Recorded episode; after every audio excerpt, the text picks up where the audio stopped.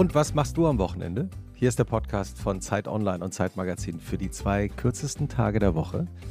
Wie immer mit der Schriftstellerin, Podcasterin, Radiomoderatorin, gebleachte Augen Brauen. tragende Ilona Hartmann. wusstest, du, wusstest du kurz nicht, wie das Gesichtsteil heißt? Nee, ich habe dich gerade so angeschaut und dachte so, ah, haben wir eigentlich schon mal drüber gesprochen, aber du trägst sie seit ein paar Wochen, ne? Ja, ich würde fast eher sagen, seit einem Jahr ungefähr. Nein. Doch schon. Aber in der Farbe? Dass die so ganz hell Ja, sind. nee. Das ist, hat sich schon mal geändert, oder?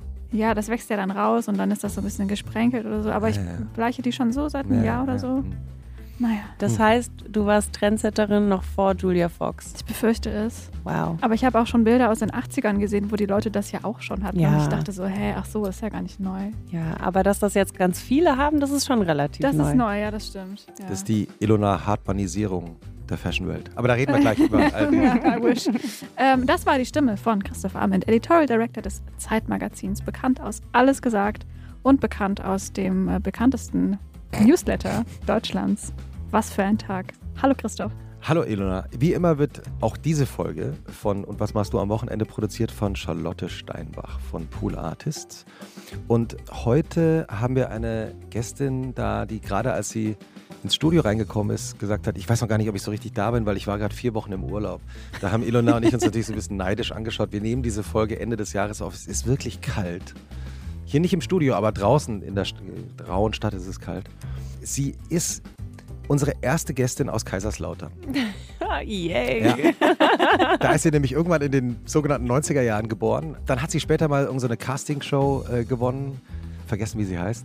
Und seitdem kennt sie das ganze Land und vor allen Dingen eigentlich auch die ganze Modewelt. Ähm, sie hat, ich glaube, 400 Millionen Follower auf Instagram. 500 Millionen. 500 Millionen, schlechte Recherche. Und sie ist heute hier. Herzlich willkommen, Stefanie Giesinger. Yay, danke schön. Danke, dass ich hier sein darf. Ich freue mich.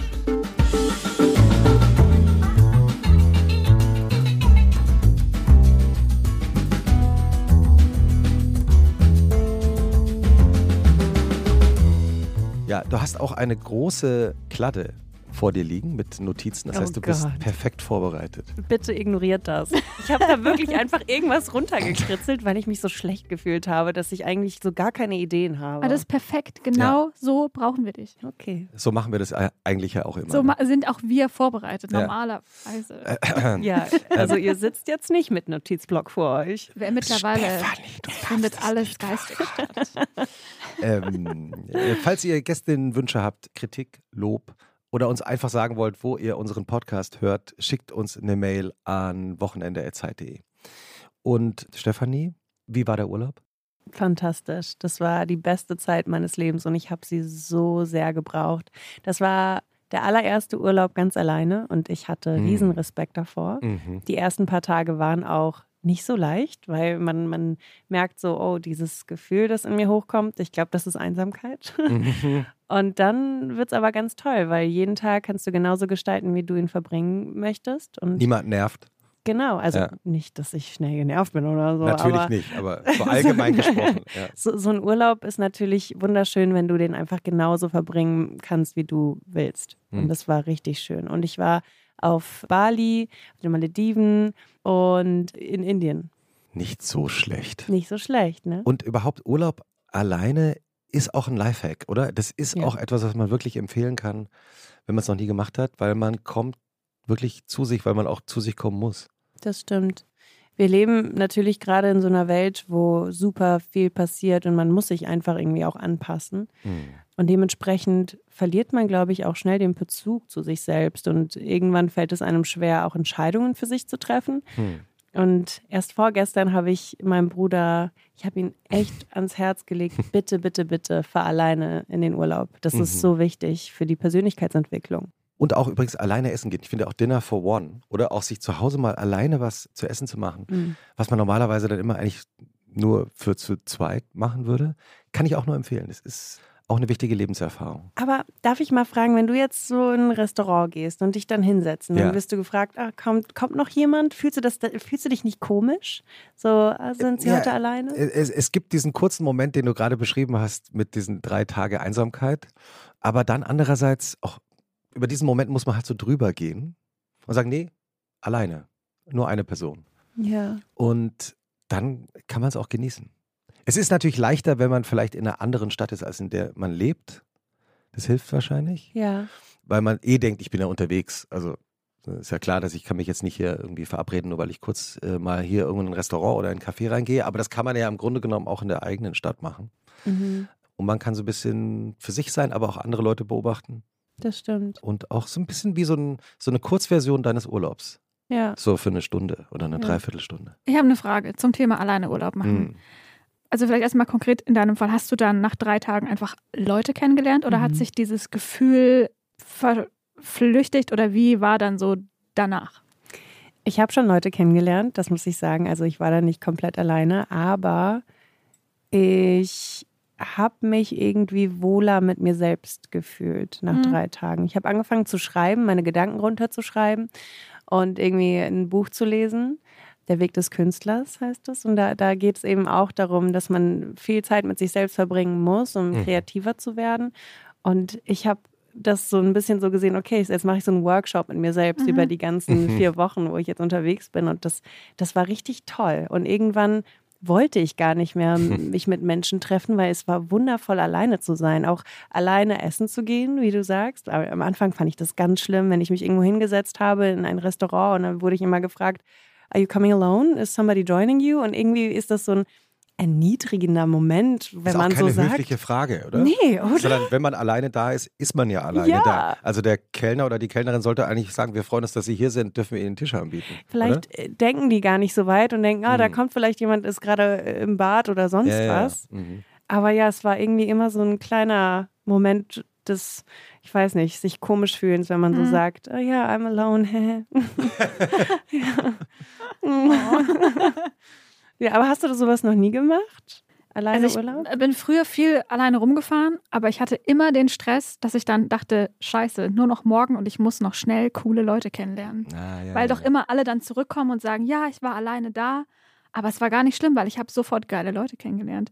Und legit noch nie geile Leute im Urlaub kennengelernt. Sorry. Also außer dich selbst, oder? Vielleicht. Oh. ja, ja, auf eine Art, na klar. Also, also ich habe noch nie, glaube ich, ein großes Problem gehabt, mit mir selber Zeit zu verbringen. Das war dann mehr so wie, ich mache jetzt das Gleiche wie sonst, auch nur halt woanders. Mhm. Aber dieser Stress, den ich dann halt immer so empfunden habe, wie ich muss mich jetzt hier hinsetzen in so ein Café und jetzt muss ich irgendwen ansprechen oder wie, da muss man ins Gespräch kommen. Habt ihr, Ja. also, Ich das weiß- ist dir einfach so passiert dann oder wie? Ja, also auf Bali war es auch sehr interessant, muss ich sagen, weil das erste Ding, wo ich war, das ist irgendwie voll schwer, das zu beschreiben. Das war wie ein Spa, aber es war super spirituell.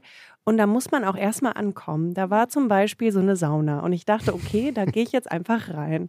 Eine Dampfsauna. Und dann habe ich mich da reingesetzt. Und plötzlich haben alle angefangen miteinander zu singen und haben dann halt so, ja, also es war halt super spirituell und eigentlich mag ich das auch total, aber ich glaube zuerst fühlt man sich einfach komisch und auch nicht irgendwie mit Worten gesungen, sondern Töne von sich gegeben, auch manchmal sehr animalisch. Und dann, und dann saß ich da drin und ich war so, okay, summe ich jetzt auch mit? Hm. Und dann am zweiten Tag habe ich auch mitgesungen. so weit ging es. Man muss, aber man braucht irgendwie so Zeit, um sich da ran zu gewöhnen. Und ich glaube, ich weiß nicht, nach ein paar Tagen kommt das halt. Akklimatisieren. Aber vielleicht ist dann auch so auf in so Destinationen, die ich, ich sage jetzt mal, weiter entfernt sind, einfach auch der Vibe ein anderer. Safe. Aber genauso habe ich dann eben die Menschen kennengelernt. Da waren auch Yoga-Classes, Meditationsclasses Ja, und genau, ja, ja. jeder hat da so ähnliche Interessen und dann kommt man schnell mal ins Gespräch. Ja, voll. Wie jede Mhm. Folge von Und was machst du am Wochenende geht auch diese los mit der literarischen Einführung, Stefanie, in dein Wochenende. Ilona Hartmann, die Schriftstellerin hier im Raum, hat in ihrer äh, äh, Leder, äh, schwarzen Lederkleider, die sie jetzt gerade aufschlägt, bei Kerzenschein und Mondlicht mit Füllfederhalter Im eingetragen, seidenen Schlafanzug. mhm. ähm, wie dein Wochenende wohl aussieht. Und anschließend reden wir darüber, wie es wirklich ist. Nice. Das Wochenende von Stefanie Giesinger ist gewissermaßen eine Übung. Eine fortlaufende Versuchsreihe mit ständigem Optimierungsbedarf und manchmal auch spontan geändertem Forschungsziel. Das bedeutet, sie versucht, morgens nicht als erstes ans Handy zu greifen. Sie strebt an, als erstes Wasser mit Zitrone und grünen Tee zu trinken, statt Kaffee oder Schlimmeres. Sie gibt sich größte Mühe, bei allen Freundinnen und zu Hause anzurufen und sie arbeitet daran, nicht mehr als sechs bis acht Stunden mit Serien auf dem Sofa zu verbringen. Wie gesagt, es handelt sich hier um eine Versuchsreihe mit offenem Ausgang, deshalb können Schwankungen im Ablauf auftreten. Aber im Großen und Ganzen kann man sagen, die meisten Erholungsversuche wurden erfolgreich abgeschlossen.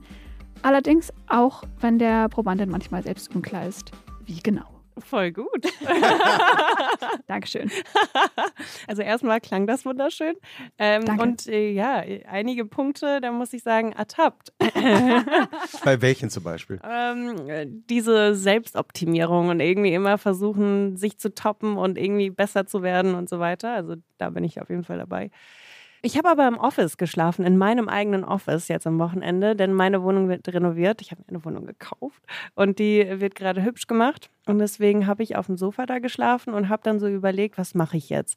Und am Samstag hat es geschneit, ne? Oder? Mhm. Genau, das war der erste Schnee und dann habe ich mir einfach Kerzen angemacht und habe angefangen zu journalen. Ich habe zehn Seiten geschrieben, was mir irgendwie alles so auf dem Herzen lag. Haben wir in der, in der Folge mit Eva Meckbach auch schon besprochen, das sogenannte Morning Journal. Genau. Ist das nicht auch aus The Artist's Way, Ja. was du gerade liest? Ja. Genau, Ja, genau, voll ja. gut. Da, Ja. der, beschreib nochmal für alle, die diese Folge mit Eva nicht gehört haben, was man da eigentlich genau macht.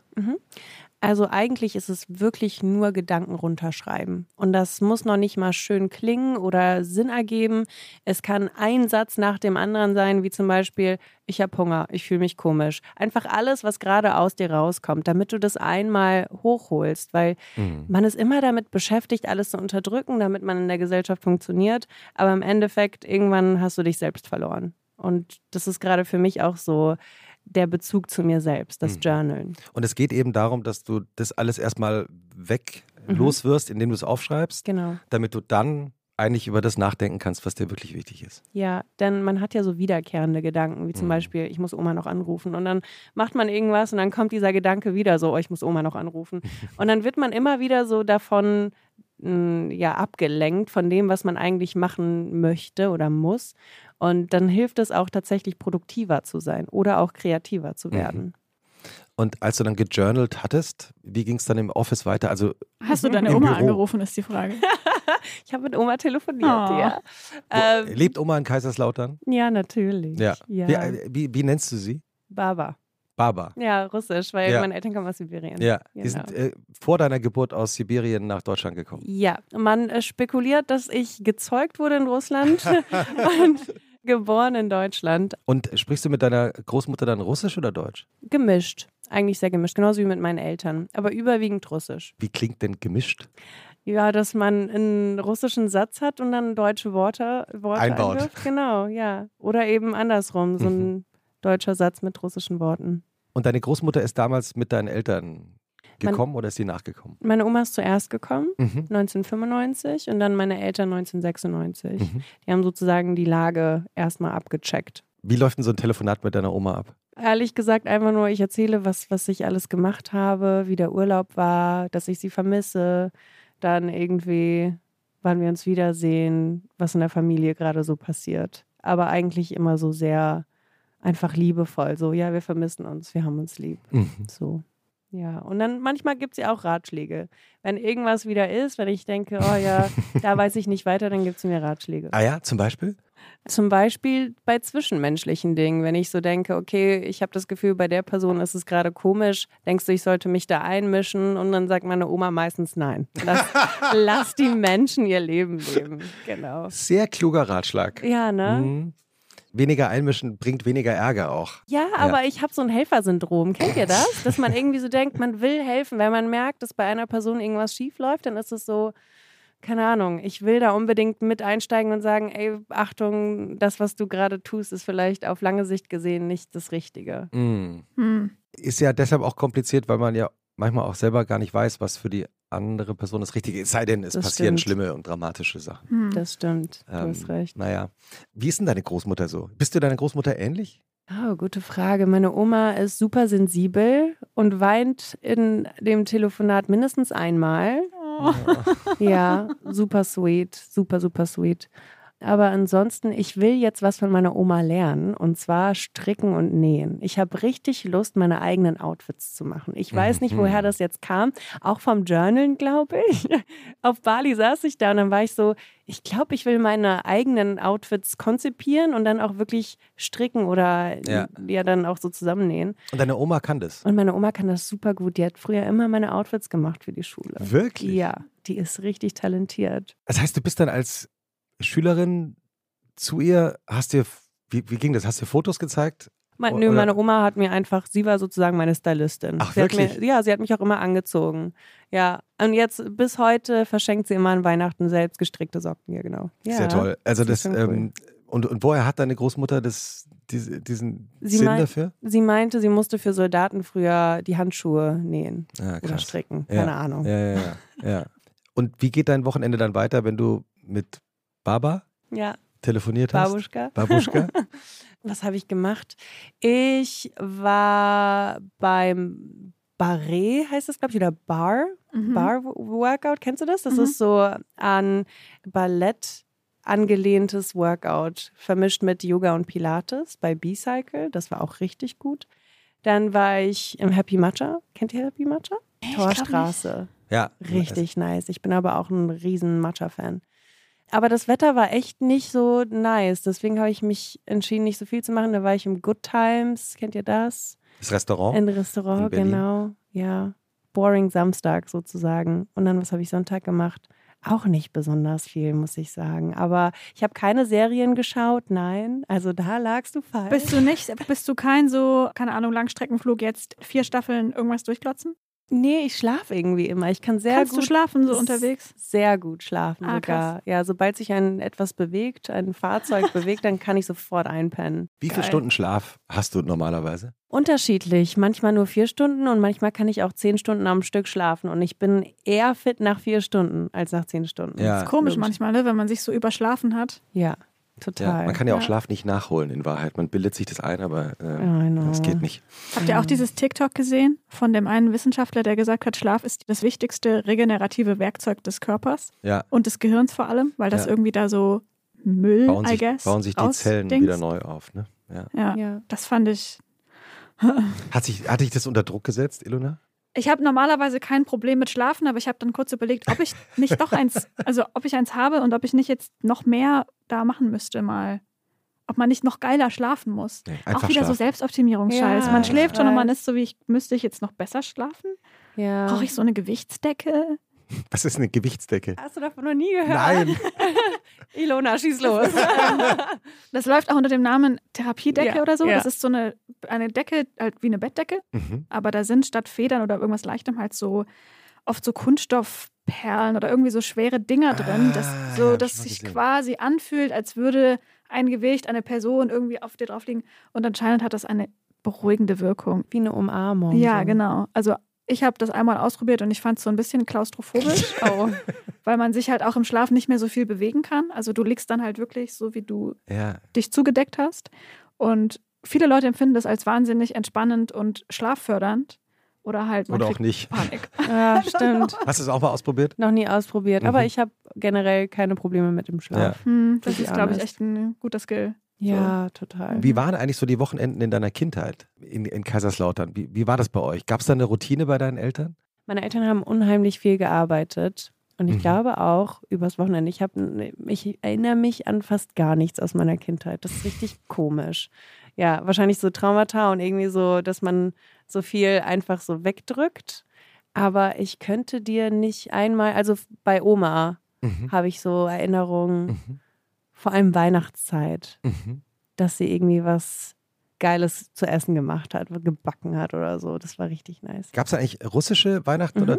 Ja, also Ja. Wie, wie, wie unterscheidet sich russisches Weihnachten? Es gibt ja, es ist ein bisschen anders als in Deutschland. Stimmt, aber von der Zeit her haben wir es schon zu dem deutschen Weihnachten dann auch gefeiert. Aber in Russland feiert man das später, im Januar erst, so 10. Januar, glaube ich. Aber wir haben das schon 24. Dezember immer gefeiert. Und das Essen hat sich eigentlich nur unterschieden, dass man da so Pilimeni und Blinchiki und all das gegessen hat, was es eben in Deutschland eigentlich nicht Mhm, gibt. So toll. Kennst du ein gutes Rusche, russisches, Russisch, Russisches ist echt ein schweres Wort. Russisches, wenn ja. man nicht darauf vorbereitet bist? Kennst du ein gutes russisches Restaurant in Berlin? Ich bin letztens an einem vorbeigelaufen und es hieß, wie hieß das? Nein, ich kenne es leider nicht. Ich, aber ich, das war. Oder vermisst du das sowieso nicht so doll, dass du das bräuchtest, so eine nee, so Comfort Food? ich muss sagen, es ist super ungesund und auch oft mit Hm. Fleisch und Butter Hm. gemacht. Dementsprechend.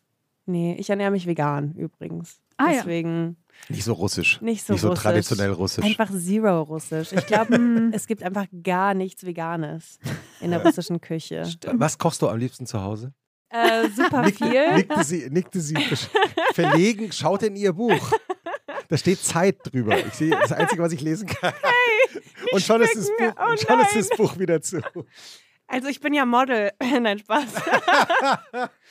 Ich hasse Kochen. Oh Gott, ich hasse Kochen und ich weiß noch nicht mal wieso, aber es ist für mich, wenn ich Hunger habe, will ich nicht noch eine Stunde kochen. Und ich weiß, das muss ich jetzt verändern, weil ich glaube, das ist auch noch so ein, ich bin auch ein Teenager und ich habe keine Lust. Ich werde anfangen zu kochen jetzt in meiner neuen Wohnung. Versprochen. Das ist voll okay. Danke. Danke. Rechtfertigung Ende. Ja, Und du so? Was kochst du am liebsten? ja genau, eben.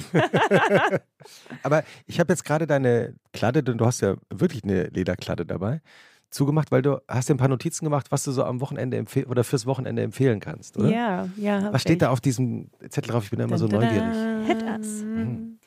Okay, wart ihr schon mal in dem Dark Matter Museum? Nee. Nein, ich habe noch nie mal davon gehört. Ist es hier in Berlin? Oh ja, Ja. das ist in Berlin und ich glaube, das gibt es noch bis Januar. Also, man musst du hin.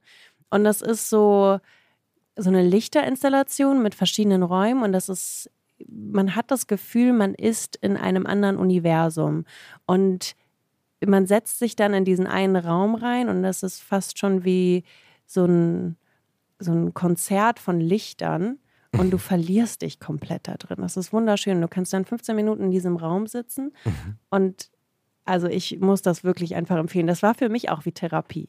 Ich hatte das Gefühl, das hat irgendwas in mir gelöst. Ist Danach kamen das- auch so Tränen. Oh. Oh, oh, oh. Ist das das am Berghain? Äh, nee, am Sisyphos, glaube ich, Ah, an ich- irgendeinem anderen Club. Ja, ich hatte irgendwas im Hinterkopf, dass das irgendwie so im Club-Kontext. Ich glaube, ich habe schon mal davon gehört. Hm. Nebendran auf jeden Fall. Aber wenn das so therapeutisch ist, muss ich da jetzt auch mal hingehen. Also es ist so eine raumgreifende Lichterinstallation, liebe ich. Dann, dim, dim, dim, wart ihr schon mal im Schinkel-Pavillon? Äh, natürlich, bestimmt. Ja. Ähm, Gerade du nicht? Ja, Nee, ich Bescheiden auf den Boden schauende Ilona Hartmann. ich war vor kurzem zum ersten Mal in sieben Jahren Berlin in einem Museum auf der Museumsinsel. Uh, in Und welchem? das war die Alte Nationalgalerie.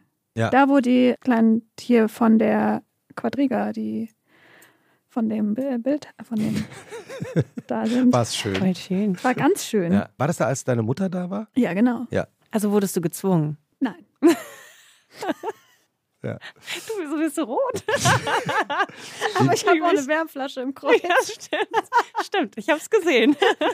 Liebe, liebe Grüße an Ilona Hartmanns Mutter. Das war schön. Das haben wir notiert. Das habe ich genossen. Also HR Geiger, da gibt es gerade die Ausstellung von dem Mega. Ja. So nice. Da war ich drin. Ah, da warst Also du dann Schenkel, Schenkelpavillon, müssen wir kurz erklären, klingt so ein bisschen altmodisch, aber für alle, die nicht in Berlin leben, ist aber seit Jahren ein, ein Ort für zeitgenössische Kunst. Und das hat auch irgendwie gar nichts von so einem Pavillon. Ja. Mhm. Es, ist, das es ist ja aus, es sozialistisch. klingt. Es ist ein sozialistischer Ja, Bau genau. und ist im Grunde genommen so ein bisschen so eine Fake-Sozialismus-Architektur, die so tut, als ob sie irgendeine nicht vorhandene königliche Familie beherbergt. Mhm. Und so sieht das Gebäude auch aus. Ja, Sehr stimmt. schön. Stimmt. Nina Pohl ist die Leiterin. Und HR Giga ist ein Schweizer Künstler, der jetzt gerade ausgestellt wird. Ach so, deswegen auch, sagt man auch HR. Ich bin international Ja, und it- sagt dann HR. International people call him HR. HB Baxter, HR Geiger. Yes. ja, genau. all the same. Dankeschön. Und Mega geil, oder? Was- also jetzt, wo du es auch ja. gesehen hast. Ich fand die so geil. Und die läuft ja schon länger. Die haben die, glaube Ja. ich, richtig oft verlängert, weil die so einen Run hatten da drauf. Ja. Zu Recht. kanadischer Kurator Sam heißt er mit Vornamen. Er hat die Ausstellung, sage ich jetzt nur aus meinem Gedächtnis. LG. Sam, verzeih mir, dass ich deinen Nachnamen nicht auswendig weiß. Was fandst du so toll an Hage äh, Giga? Ich finde es deshalb interessant, weil der war ja über Jahrzehnte verschwunden. Das ist der Mann, der die, das Alien gebaut hat für den Film Genau. Alien. Äh, Ist total vergessen. Ich habe den mal interviewt. Hat er in der Schweiz gelebt und hatte werde ich nie vergessen. Der hatte so ein, also in seinem Haus, das Haus war im Grunde genommen wie so eine Alien-Welt, also alles sehr dunkel und so. Und hatte dann so eine, so eine riesige Eisenbahn durch den Garten gebaut. Und mit dieser riesigen Bahn konnte man dann durch den Garten fahren in sein Haus hinein. Irgendwann in den 90ern habe ich den ja mal interviewt. Was fandst du so interessant an den Arbeiten von HR Giga? Ich muss sagen, ich habe irgendwie so eine Faszination für Alien, für etwas, was so nicht menschlich lebendig ist und irgendwie eine Seele in sich trägt, die, also natürlich alles nur äh, fiktional, ne? Ja, aber irgendwie ist das für mich so eine ganz andere Welt. Ich liebe es einfach in andere Welten einzutauchen und einfach mal von meiner eigenen Realität ganz weit entfernt zu sein. Ich glaube, das finde ich halt so toll an seiner Kunst und irgendwie sind auch ein paar Teile von ihm so, so dass man das auch anguckt und sich so denkt, war irgendwie eklig, so so schleimig, so dass man mhm. eigentlich eher das Gefühl hat, damit will man gar nichts zu tun haben. Und dann habe ich mich aber auch selbst hinterfragt und dachte so, wieso empfinde ich das eigentlich als eklig oder abstoßend? Mhm. Wieso ist das nicht schön für mich? Mhm.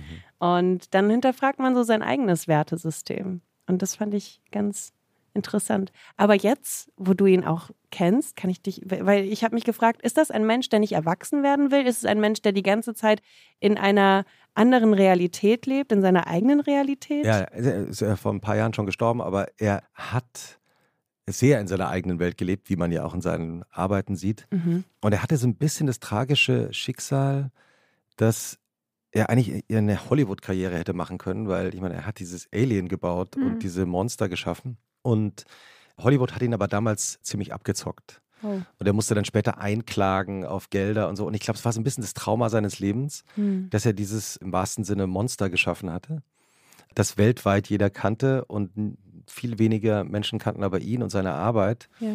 Und ich glaube, das ist so ein bisschen sein, sein, sein Lebenstrauma geworden.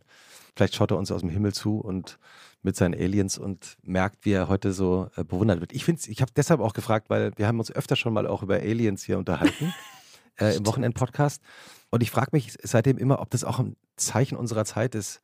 Weil das, was du gesagt hast, Stefanie, dass man eben abschalten kann und so möglichst weit weg von der, ja, wie wir alle wissen, grauenvollen Wirklichkeit, in der sich die Welt gerade so bewegt zwischen Kriege und Klimakatastrophen, ja. Dass man so praktisch so Aliens, äh, mit sich mit Aliens beschäftigen kann, weil das halt das weit entfernteste ist, was man haben kann. Voll. Hm. Würde ich jetzt mal so bestätigen. Also ich hatte ja auch, äh, ich habe in intensive Sci-Fi-Phase mhm. ongoing.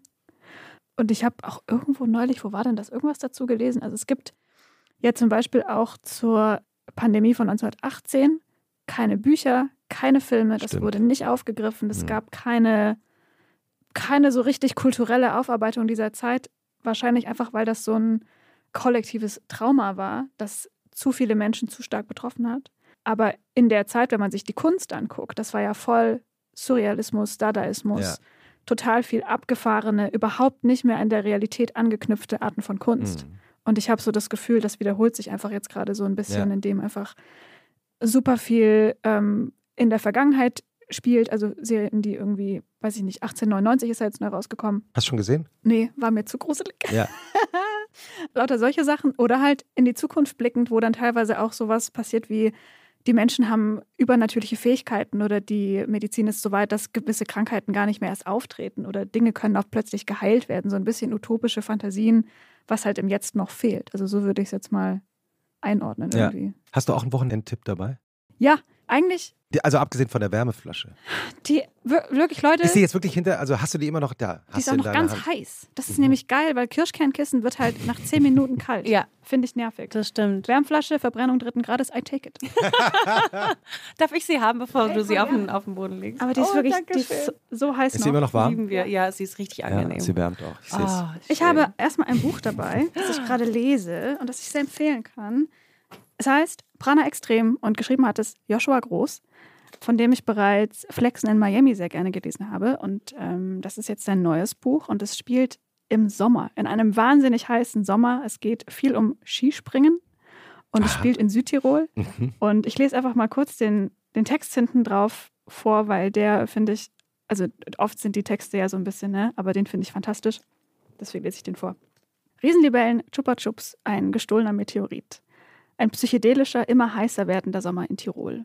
Prana Extrem erzählt von der Sehnsucht, die Welt zu erfassen und sich gleichzeitig ihr hingeben zu wollen. Und das stimmt. Also ich finde, das trifft einfach sehr extrem die beiden Welten. Also zum einen diese auch viel so Naturbeschreibungen und mhm. Wetterphänomene. Das hat mich da ein bisschen erinnert an Milchzähne von Helene Bukowski, wo so Wetter mhm. und Klima so eine Riesenrolle spielt. Aber eben gleichzeitig auch diese Selbstbeobachtungen oder sich selbst in der Welt zu verorten versuchende Hauptfigur. Hat mich begeistert. Ich mag den eh voll gerne, weil der so eine ganz eigensinnige Sprache hat. Und deswegen, wem jetzt gerade kalt ist und wer so ein bisschen psychedelisch angehauchte Literatur lesen möchte, dem würde ich das empfehlen. Ab in die Shownotes. Ich habe wieder mal so kurz stibitzt, Stefanie, in deine Notizen. Was steht da noch, was du uns Netflix. empfiehlst? Mhm. Stutz ist, ich würde schon fast sagen, eher wie ein Podcast. Der Schauspieler Jonah Hill interviewt da seinen Therapeuten, der heißt Phil Stutz. Aber ich muss sagen, es ist richtig gut. Und es ist natürlich so teilweise ein bisschen lustig, weil Jonah Hill einfach unnormal lustig ist. ja. Aber eigentlich sprechen sie da über die Methoden von dem mega, mega guten Therapeuten von ihm, der auch so ein bisschen die Therapiewelt verändert hat. Und das würde ich jedem ans Herz legen, weil ich habe so viel da drin gelernt. Also wirklich richtig, richtig toll. Zum ja. Beispiel, dass so, um glücklich zu sein, muss man sich eigentlich sein Leben oder sein Wertesystem wie eine Pyramide vorstellen. Und ganz unten, also das Allerwichtigste, mhm. das Fundament sozusagen, ist die Beziehung zum Körper und dann eben zu anderen Menschen. Das ist so der Mittelpunkt. Und wenn diese zwei Dinge schon stimmen, dann kommt eigentlich alles andere von selbst und vor allem kommt dann der Bezug zu seiner mentalen Gesundheit einfach auch viel schneller und viel besser. Aber da kann man super viel lernen und wenn man mal irgendwie eine Stunde Zeit hat, dann würde ich das empfehlen. Das ist richtig toll. Wir haben ja vorhin schon erwähnt, dass du 500 Millionen Follower auf Instagram hast. Ja, 600 Millionen wahrscheinlich inzwischen. Ist, ist, ja. ist ja schon 20 Minuten her. Sehr viele Menschen, sehr viele Hörerinnen und Hörer sind ja auf den sogenannten sozialen Medien irgendwie unterwegs. Und du bist ja ein absoluter Profi. Welche Ratschläge hättest du an uns, ganz normale Menschen, die auch mal so ein bisschen so in den sozialen Medien sind? Was tut einem gut, was tut einem nicht gut? Hast du da Tipps, Ratschläge? Bezogen auf Social Media, was ja. einem gut tut. Mhm. Manchmal Abstand nehmen. Zum Beispiel auf den Malediven habe ich auch mein Instagram gelöscht, weil man verliert sich schnell mal in dieser Welt und man denkt dann auch schnell, dass das die Realität ist. Und ich glaube, das ist super gefährlich. Dementsprechend ab und zu Abstand nehmen und sich definitiv nicht mit anderen vergleichen, denn das, was da gezeigt wird, ist natürlich nur ein mini, mini Ausschnitt aus dem Leben. Auch ein sehr kuratierter Ausschnitt. Deswegen, genau, alles mit Vorsicht genießen. Aber natürlich hat es auch sehr viele Vorteile. Es bringt mit sich, dass du deine Karriere selbst in den Händen hast und viel kreieren kannst, mhm. Menschen inspirieren kannst. Also ich will gar nicht Social Media jetzt komplett schlecht reden, aber man muss es einfach bewusst konsumieren. Und es ist im Endeffekt auch schon wieder fast eine Droge. Oder mhm. es ist eigentlich auch eine mhm. Droge. Mhm. Weil immer wieder erwische ich mich selbst, wie ich die App öffne, mhm total ohne Verstand und einfach scrolle. Mhm. Ja. Es ist ja deshalb auch so interessant für sozusagen das mal so zu hören, was das eigentlich bedeutet, dass die Wirklichkeit, die man da sieht, extrem kuratiert ist, wie du gesagt hast. Das heißt, du weißt es ja, weil du bist ja da auch und kennst ja auch andere Menschen, die da sehr erfolgreich sind, wie die Wirklichkeit in Wahrheit aussieht. Also wie das Leben in Wahrheit aussieht. Und das heißt ja gar nicht, dass man dieses andere Leben, was da gerade wirklich los ist, ausblendet, aber es ist halt nicht Teil dieser Instagram-Welt.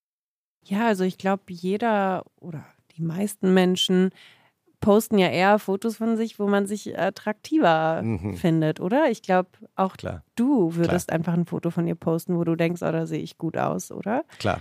Und die anderen 200, die lässt du dann eben. Anderen 200, ja. die lässt du dann eben auf deinem Handy. Aber mich betrifft das ja auch, ne? Also mhm. ich meine, ich schaue mir auch die Accounts von anderen InfluencerInnen an und denke mir so, oh Gott, kann man Influencer eigentlich auch gendern? Nee, weil es ein englisches Wort ist, oder? Würdet ihr Influencerinnen sagen? Ja, kann man, kann man es eindeutscht. Schon. Kann, Kann man auch, machen, muss Kann man man gendern. nicht, muss man ich. nicht. Ja. Aber man. ja, selbst, selbst mich äh, betrifft es dann. Und dann, dass ich mich so erwische mit, oh, keine Ahnung. Man vergleicht sich einfach. Mhm. Und das tut einem nie gut. Mhm. Wie sind so auf deinem Handy deine Benachrichtigungs- oder deine Reaktionseinstellungen? Hast du zum Beispiel DMs offen? Kann man auf Stories reagieren? Wie viel kann man wirklich machen? Man kann bei mir reagieren und schreiben, aber ich lese mir das nicht so oft durch, Ja. to be honest. Auch so Ja. ein bisschen aus Selbstschutz. Ja. Und weil ich auch kein Mensch bin, der gerne chattet oder schreibt, auch nicht mit FreundInnen. Telefonierst du lieber? Hm, Auch nicht so. auch nicht so wirklich. Also mit anderen Worten, du schreibst nicht so gerne, telefonierst nicht so gerne. ja, sehr schön. Mail ans Management. Ähm, nein. nein, ich, ich bin irgendwie, ich weiß nicht, ich bin nicht so gerne viel am Handy. Weiß Mhm. nicht. Ja. Das heißt, wie kommunizieren deine Freundinnen und Freunde mit dir? Dass wir schon ab und zu schreiben, aber es ist dann so, keine Ahnung, drei Nachrichten und dass wir schon manchmal telefonieren. Einmal am Tag würde ich sagen, telefoniere ich schon mit meinen Freundinnen. Ja. Ja. Und auch mindestens einmal am Tag mit meiner Mom. Ganz Wirklich? wichtig, ja. Eigentlich immer, mein erstes Telefonat ist immer mit meiner Mutter. Jeden Tag. Meine Mama ist auch super spirituell und sie sagt mir immer schon, wie mein Tag verlaufen wird. Und zu 90 Prozent stimmt das einfach. Das heißt, ihr telefoniert morgens. Morgens, jeden Morgen. Um wie viel Uhr? Wenn ich mit meinen Hunden spazieren gehe. manchmal um sechs, manchmal um acht. So um den Dreh. Und deine Mutter ist dann schon natürlich wach, wie alle Eltern Mhm. wach sind, wenn die Immer wach. Kinder wach werden. ja? Und du rufst sie an. Ich rufe sie an. Okay. Immer. Und früher hat sie mir das immer vorgehalten, dass ich, das, dass ich sie nie angerufen habe. Aber ich sage, ja, dann ruf du doch an. Und hat sie, sie hat nie angerufen, weil sie meint, sie will mich nicht stören. Und dann habe ich irgendwann verstanden, okay, vielleicht muss ich sie wirklich jeden Morgen einfach anrufen. Und sie freut sich immer ganz doll. Also sie sagt dir wirklich, wie dein Tag wird. Das heißt, sie Mhm. hat dann so ein schon Gefühl. Meine Mom meditiert ganz viel und sie sagt immer, dass sie schon spürt, was eben an dem Tag passiert. Und sie sagt dann immer, sei vorsichtig, mach das und das. Oder zum Beispiel, heute bitte einfach nur fühlen und eher Kopf ausschalten. Oder wenn irgendwelche komischen Gefühle hochkommen, dann mach das und das und das. Also sie ist halt super spirituell. Mhm.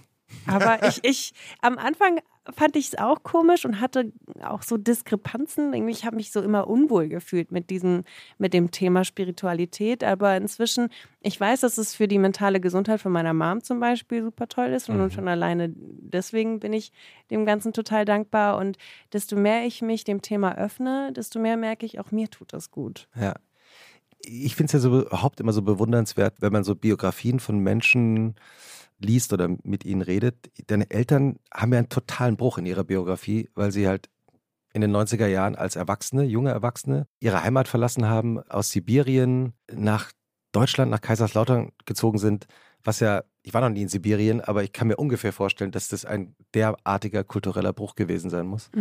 Das heißt, deine Eltern haben wahrscheinlich auch selber sich ja auch damit beschäftigt, anzukommen und haben ja, Ja. das auch gemacht für ihre Kinder, logischerweise. Ne? Das ist ja oft so. Ganz genau. Mhm. Und dementsprechend bin ich auch super dankbar dafür. Mhm. Ja, meine Eltern waren super jung. Ich war, als ich auf die Welt kam, war meine Mom 21. Meine Mutter auch. Oh, wirklich? Ja. So jung? Ja. Wow. Mhm. Man hat dann junge Mütter. Ja, Mhm. was auch echt schön ist. Ja. Manchmal auch anstrengend, aber Mama, aber meistens schön. Shoutout to the mom. ja, dadurch, dass auch meine Eltern nach Deutschland kamen und nichts anerkannt wurde, was sie gelernt haben in Russland, Ja. Mhm. mussten sie eben aufgrund von den finanziellen Mitteln, die wir hatten, Hm. drei Jobs haben, beide. Und deswegen wurde ich eigentlich viel von Oma erzogen und habe viel bei Oma gelebt. Ja, ich glaube, meine Eltern konnten sich gar nicht so richtig damit beschäftigen, wie es jetzt ist, in Deutschland zu leben. Und man wird zuerst in so ein Lager, also sowas Mhm. wie so ein Ja, ja. Ja, so ein Aufnahmelager. Aufnahmelager Mhm. gesteckt. ja. Und dann äh, bekommst du auch, glaube ich, echt schwer eine Wohnung in Mhm. Deutschland. Und dann haben wir auch in so einem Teil gelebt in Russland am Opelkreisel, in Deutschland, sorry, in, am Opelkreisel. Und da haben eigentlich auch nur Russen gelebt. Und da Mhm. wurde nur Russisch gesprochen. Und ich glaube, es ist super schwer, sich zu integrieren, wenn man aus einem anderen Land kommt. Weil man eben auch immer nur von den gleichen Menschen umgeben ist. Mhm. Also eigentlich finde ich das System da ein bisschen ja, ja, falsch. Man kann nicht richtig anknüpfen. Ja, man, man es ist ja gelungen, es gelingt ja millionenfach. Ja. Aber ich glaube, der, die Art anzukommen ist eigentlich falsch, weil du musst ja die Möglichkeit haben, mit der Kultur überhaupt in Kontakt zu kommen. Ja. Mit der neuen Gesellschaft, in der du aufwächst. Aber ich finde es eben sehr bewundernswert, dass im Menschen, das jetzt zum Beispiel die Eltern von Marina Weißband, die ja in Kiew geboren ist, die haben sich eben auch entschlossen, irgendwann aus der damaligen Sowjetunion bei ihr nach Deutschland zu gehen, einfach für ihre Kinder. Weil sie Mhm. gesagt haben, unsere Kinder sollen einfach ein besseres Leben haben und sollen frei aufwachsen können. Und das ist, äh, ja, ist auch ein Auftrag, nehme ich mal an. Also, weil man das auch spürt wahrscheinlich. Mhm. Ist es so? Ja, ich, ich glaube schon. Also ich meine, oder du meinst, dass man das spürt als Kind, Ja. oder? Ja, darüber habe ich mir noch gar nicht so richtig Gedanken gemacht. Ich verspüre ehrlich gesagt nur Dankbarkeit, Mhm. weil mein Leben wäre natürlich ganz anders verlaufen, wäre ich in Sibirien groß geworden. Mhm. Und ich war einmal da Mhm. mit Tuff tatsächlich und Bonnie Strange.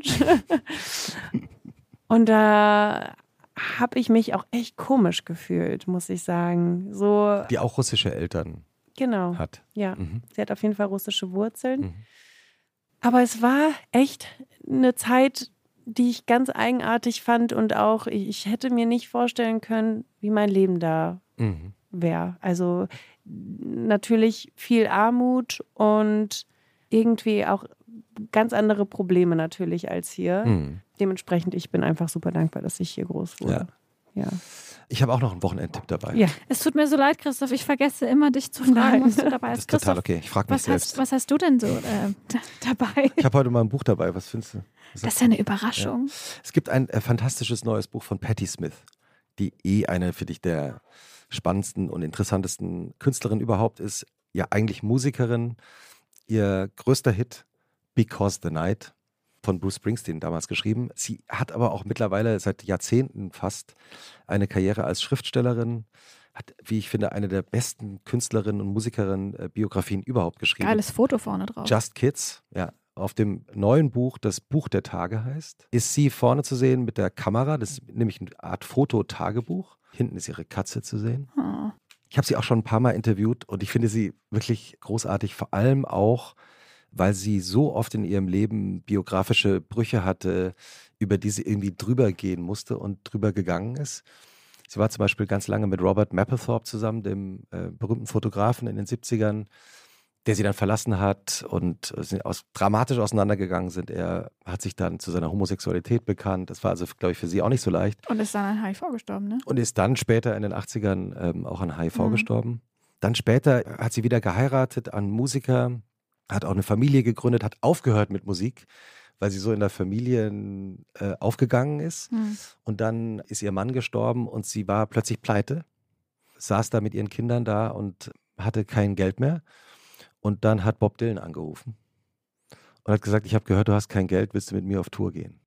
Und das war ihr Neustart als Musikerin. Also wer jemals die Chance hat, Patti Smith einmal live zu erleben, wirklich ganz großartige Musikerin. Und dieses neue Tagebuch hat mit Instagram zu tun. Deswegen dachte ich, ich bring's heute mal mit. No Stimmt, way. sie ist doch auch. Sie ist auf Instagram. Ja. Und sie ist auch begeisterte Instagram-Userin. Und im Jahr 2018 hat sie ihr erstes Foto auf Instagram gepostet und hat diese Bilder aber immer mit ihrer alten Polaroid-Kamera gemacht und hat ihren Alltag fotografiert. Sie lebt ja in New York seit vielen Jahrzehnten. Und im Grunde genommen, das ist eben alles schwarz-weiß und es gibt so kleine Begleittexte und man geht mit ihr durch ihr Leben. Es sind manchmal so alltägliche Momente, auch hier aus Paris, da sitzt sie in der Brasserie Lip und hat ihre Brille hingelegt. Und sie ist auch wahnsinnig oft in Paris. Hier ist zum Beispiel Bob Dylan. Ein Foto von Bob Dylan, das sie gemacht hat. New York 1971. Maskiert zu Ehren des Maskenlieferanten. Die besten Wünsche zum Geburtstag Bob Dylan. Also eine Geburtstagskarte von Bob Dylan. Ich finde tatsächlich die Bilder, die, die da drin sind, die sehen gar nicht so anders aus wie, gebe das mal rüber. wie die, die wir heute machen. Also so gerade als so dieses ähm, aus, dem, aus dem Café, so Kaffeetasse Ja. und Brille daneben auf so einem, in so einem Pariser Marmortisch-Setting. Ja, ich muss halt sagen, ihre Bilder sehen noch mal ein bisschen schöner aus als ich habe die meisten Also, nee, na klar, also- oder? aber ja, ich gebe dir ne total recht. Mhm. So vom Konzept her finde ich auch. Und das Buch generell ist richtig schön. Und Dankeschön. Generell, also sich Ja. das einfach auch Ja. auf, den, auf den Tisch zu legen. Hat so eine schöne goldene Typografie auch drauf. Und ich Sehr finde, das hat man auch nicht so oft, dass du äh, ein Bildband hast, der aber kleinformatig ist. Also nicht so ein Riesenbrecher. Stimmt, ist wie ein Roman. Genau, ist ja wie ein, Ja. wie ein, äh, Mhm. ein Hardcover.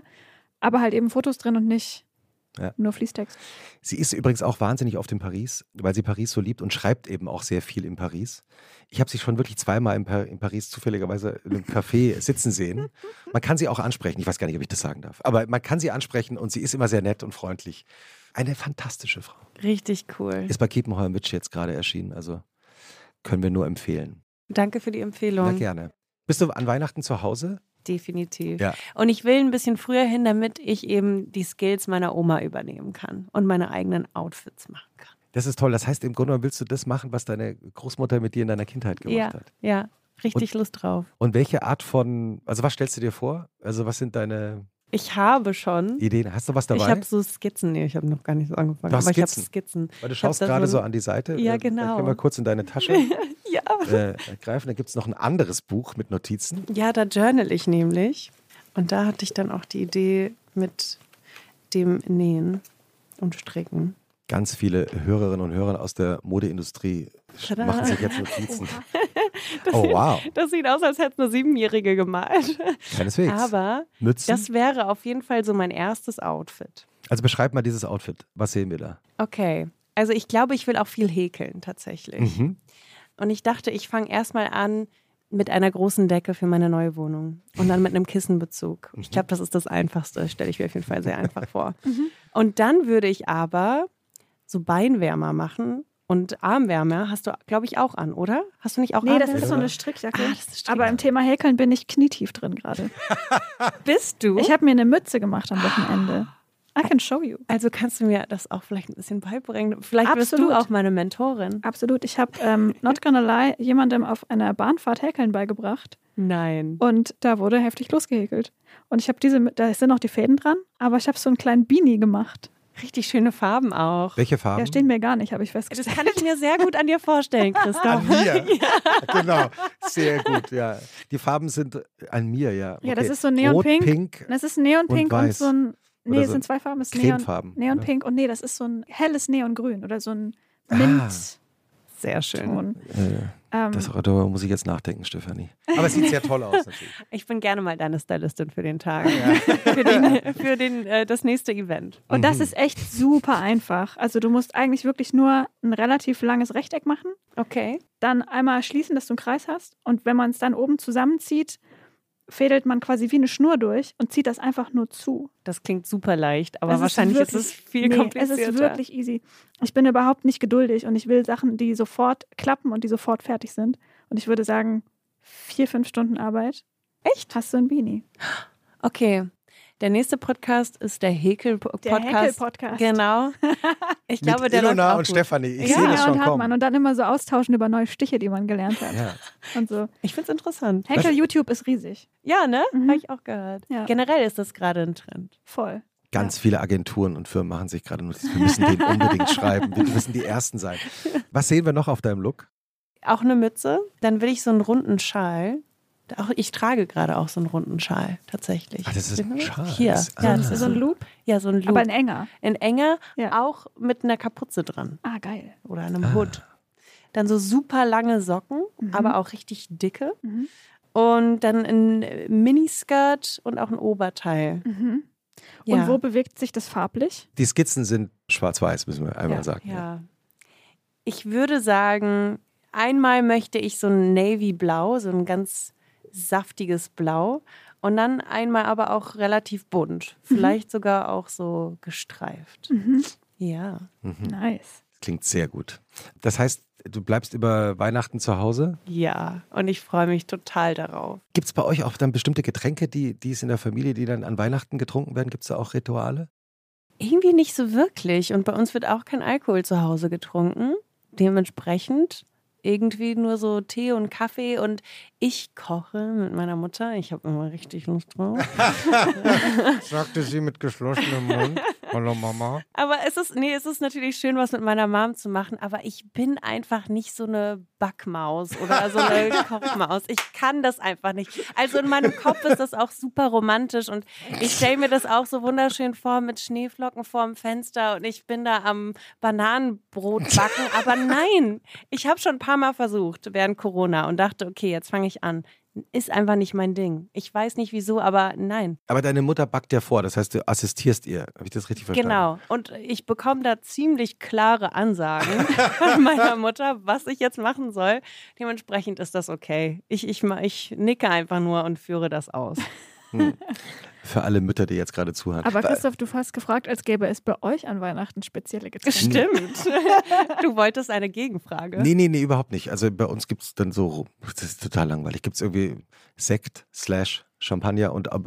und einen Rotwein. Also meine, meine hm. ja, das ist völlig undramatisch. Ich erinnere mich an einen Weihnachten, da hat mal irgendwer also Absinth, Absinth mitgebracht. Mhm. Das war absolut köstlich und danach auch sehr lustig. Aber köstlich, Aber das, wirklich? Trinkst du gerne Absinth? Ich mag das vom Geschmack tatsächlich ganz gerne. Also ich trinke das jetzt natürlich nicht pur. Also es gibt ja Leute, die das dann so nur sehr wenig verdünnen. Aber wenn man das so richtig schön viel verdünnt, ich mag ja auch Anis und so den ganzen. Ich, ich stelle mir, stell mir die Absinth Weihnachten bei Hartmanns auch sehr lustig vor. Ich mir jetzt gerade. Das war auf jeden Fall, also ich erinnere mich halt nur noch an den Moment des Trinkens und danach verschwimmt das so ein bisschen, aber ähm, wir hatten alle rote Gesichter danach. Und dann war 27. genau. Man wacht so auf unterm Baum mit so Nadeln im Mund und erinnert sich an nichts. Ähm, Hast du dann ja. auch eine Wärmflasche eigentlich dabei? Ja, ich glaube, der Alkohol hat das ersetzt. Ja, okay. okay. Ich habe mir gut. so einen Wärmflaschenbezug gehäkelt. Nein. Mhm. Okay, du bist cool. Wirklich. ja, extrem. Ich finde dich richtig extrem cool. Extrem cool. Ja, wow. Jetzt weiß ich, was du am Wochenende immer so machst. Haben wir das auch mal beantwortet. Das ist diese Folge des äh, Wochenend-Podcasts gewesen, in der eine Wärmeflasche von der Gastgeberin zur Gästin äh, gewandert ist. Ich äh, nehme sie jetzt auch nicht, die ist immer noch warm. Ich, ja, jetzt auch ne? ich sag's dir, die oh, wow. hält richtig, richtig lange ja. heiß. Und es gibt, glaube ich, zwei Arten von Menschen und ich bin die Person, ich drücke immer die Luft noch raus. Es gibt Leute, die machen das nicht. Die haben dann so einen heißen Gummiball im Bett. Why? Da ja. verstehe ich auch nicht. Verstehe ich so, so gar nicht. ungemütlich. Total. Und auch gefährlich, glaube ich. Also, weil das ja platzt dann irgendwann, wenn sich, wenn die Luft nicht raus kann. Würde ich auch sagen. Physik Grundkurs.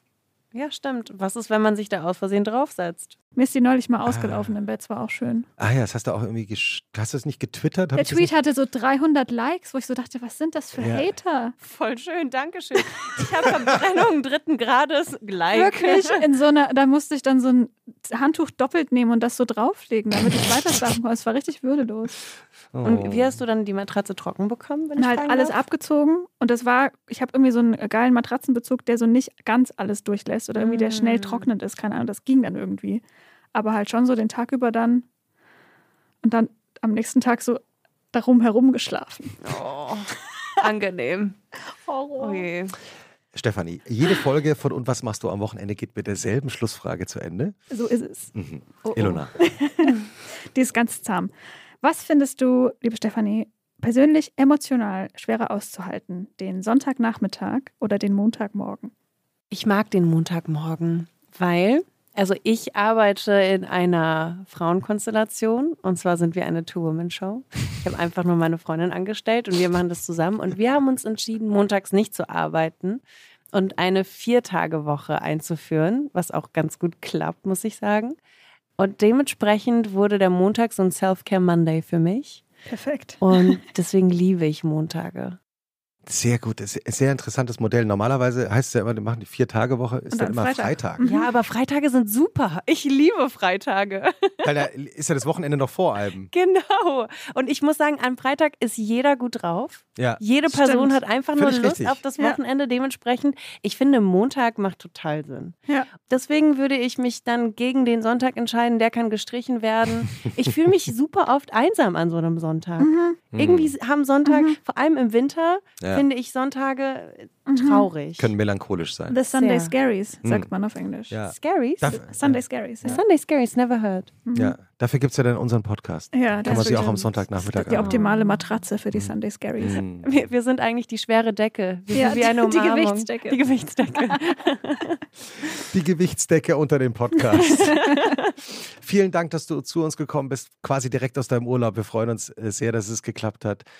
Schönes Wochenende, Stefanie Giesinger. Schön, dass du da warst. Danke, dass ich hier sein durfte. Achso, ich habe noch einen, äh, einen Tipp, habe ich noch. Dinner for One. Weil Oh. wir am Anfang darüber gesprochen Ja. haben. Über, es gibt ein Buch, das ungefähr vor zehn Jahren erschienen ist. Das heißt Dinner for One und es besteht aus Essays von Köchinnen und Köchen und Autorinnen und Autoren, die sich damit beschäftigt haben. Es ist eine Ode an das Dinner for One. Nehmen wir noch in die Show Notes. Köstlich. Richtig Schönes toll. Wochenende. Tschüss. Gute Nacht. Ciao.